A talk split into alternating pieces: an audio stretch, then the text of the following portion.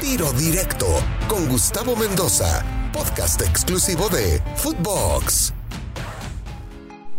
Continuamos con David Oteo, emblema de Pumas. David, ¿ya te hablas con Cuauhtémoc Blanco? Sí, desde hace mucho tiempo.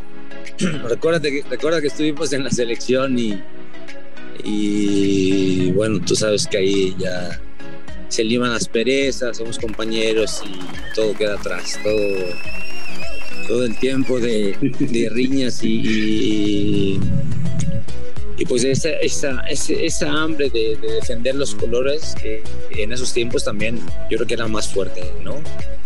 El defender los colores de América y yo de Pumas y bueno, eran grandes, grandes partidos y buenos enfrentamientos. Oye, ¿cuál fue la realidad de ese mito que una vez en el, aeropuerto y que le diste un trancazo y que te lo descontaste y que no sé qué? ¿Cierto o falso? No, yo no fui. Sí, eh, eso es falso.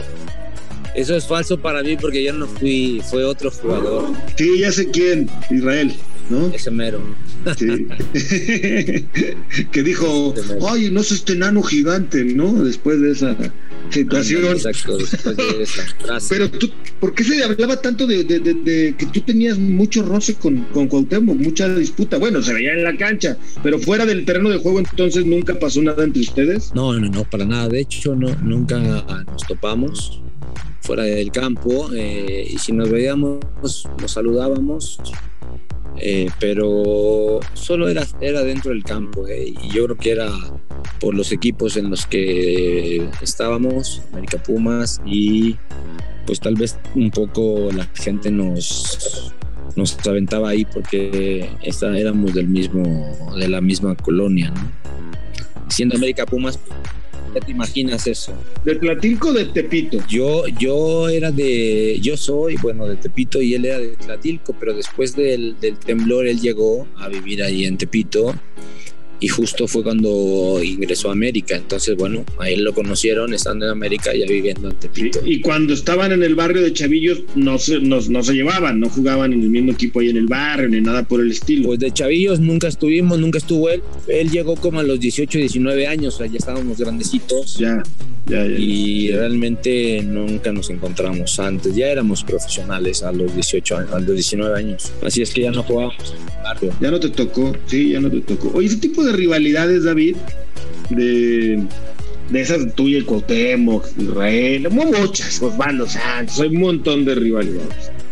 ¿Crees que hoy día es menos? ¿Se ha devaluado el tema de la identidad que los lleva a veces a este tipo de, rivalidades? Sí, yo creo que sí, y no quiere decir que sea bueno. Eh, que dejes de querer a, tu equipo, que lo defiendas. Yo creo que eh, todo, todo ese salto del, jugador de, un lado a otro, cada medio torneo, cada torneo. El jugador tampoco ya no tiene identidad en, el equipo, ¿no? Antes, bueno, antes te hablo, pues mi generación, que tampoco no soy tan grande, pero en los noventas que yo debuté, todavía los jugadores se quedaban de 5 a 7 años, ¿no? En sus equipos. Hoy en día ya no hay jugadores que duren tanto.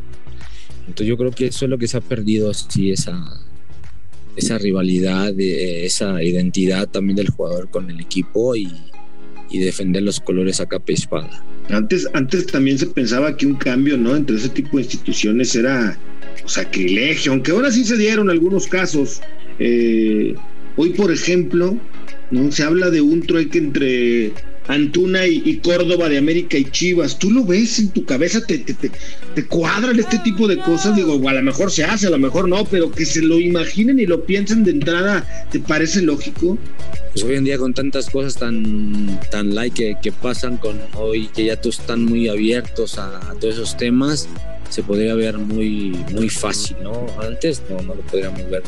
Que Cuauhtémoc viniera a Pumas y yo a América, pues claro que no. Sí, o sea, nunca te pasó por la cabeza jugar en el América. Mira, nunca me pasó por la cabeza, pero cuando estuve en Tigres, estando en Tigres, hubo un acercamiento cuando estuvo, estuvo Alfio Basile en América, este, me, hicieron saber que, me quería. Eh, Alfio Basile en América platicaron conmigo, pero y todavía estaba Tuca en Tigres. Entonces la realidad es que platicamos y no, no, no me fui, no me dejaron. O sea, sí, sí te pasó por la cabeza aceptar la oferta. Pues fíjate que sí, sí, sí me pasó en ese momento cuando me lo platicaron, sí, sí, sí me vino a la cabeza que eh, contra qué me iba a enfrentar. Obviamente pues tenía confianza en, en, en mi persona, en mi, en mi yo jugador y sabía que, que, era, era un gran reto. Me hubiera gustado llegar por el reto que, que, hubiese sido para mí, sabiendo que, bueno, la afición te exige demasiado, ¿no? Ya vimos una afición de Pumas con un jugador de América que llegó ahí y, lo deshicieron. Ese hubiese sido un gran reto en mi carrera, demostrar que, que podía ser. Y, pero bueno, ya, ya no estando en Pumas, ¿no? Yo creo que era más fácil llegar ahí sin, sin estando en Tigres, pero sí, me hubiera gustado eh, ese, ese, reto que... Como muchos, ¿no? Beto Aspe se fue a otro equipo y luego llegó al América y hubo varios casos que no directo, pues ya no se veía tan mal, ¿no? por llamarle de una manera. ¿Cuál clásico de la capital es más interesante o más fuerte desde tu punto de vista? El, el de ustedes, América Pumas, hay mucha gente que no lo entiende. David, porque pues eh, los que vivimos en la Ciudad de México nos toca ver a las escuelitas, ¿no? Desde muy chiquitos, los chavitos van a, las diferentes categorías y tú que creciste en esa cantera, aprendes, sabes que no puedes perder ese partido y entonces ya cuando llegan a la primera división, esos chavos que le dan identidad, aunque hoy cada vez son menos, eh, pues obviamente, obviamente es un partido de alta tensión, de alta pasión. Sí, por supuesto. Yo creo que que sí, sí, sí, es, es, el clásico más, más fuerte y es un clásico nacional, no es, no es de la ciudad. Sabemos que es nacional, hay mucha gente que le va a América en toda la República y Pumas igual. No sé si lo querías comparar con el de Rayados Tigres o, o Chivas América, no lo sé, pero creo que es, es, hay mucha rivalidad, mucha rivalidad desde, desde básicas, desde escuelitas, siendo una ciudad grandísima eh, donde hay mucha gente de todos lados que le va a Pumas América y eso lo vuelve un clásico nacional.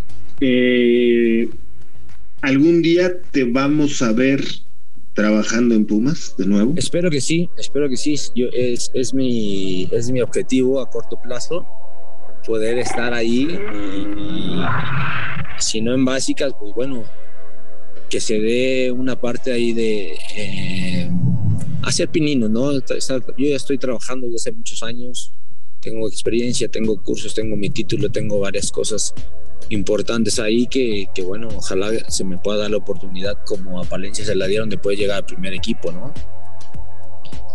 Tal vez, uh -huh. tal vez sí, no tengo, ¿Por qué? Uh -huh. no he dirigido primera división ni expansión, pero bueno, este, pues bueno, hay varios que, que tampoco lo han pasado y han tenido suerte, esperemos que nosotros tengamos también un poquito de suerte y confianza más que nada, ¿no? De, de la directiva, pero sí, seguimos ahí en el camino. Últimamente han vuelto a, a, apoyarse en la cantera y a tener ahí confianza en dos, tres chavos como Lira, ¿no? Como los García, te puedo mencionar varios, pero ¿por qué hubo una época que se dejó de trabajar en la cantera? ¿Qué se habrá hecho mal? Así que detectas tú a la distancia. Pues sí, a, a, distancia y ahí en casa, ¿eh? porque te digo que estuve año y medio ahí, ahí sí, todos los días sí. entrenamientos.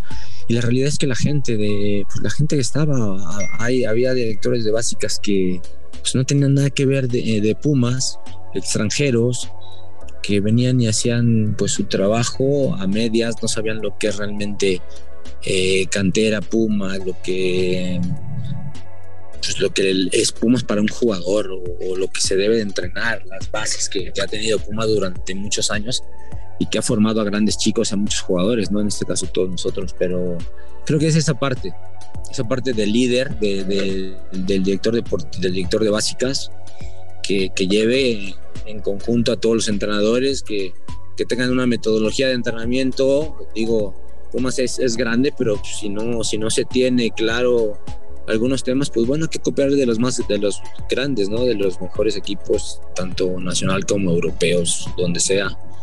Y estructurar una, una, una gran base de, de, de, trabajos de lo que demanda el fútbol, de lo que se necesita, de qué tipo de jugadores son Pumas y, y de ahí partir para poder eh, seguir en ese, en ese camino del, de la formación de todos los jugadores que llegan ahí a Pumas.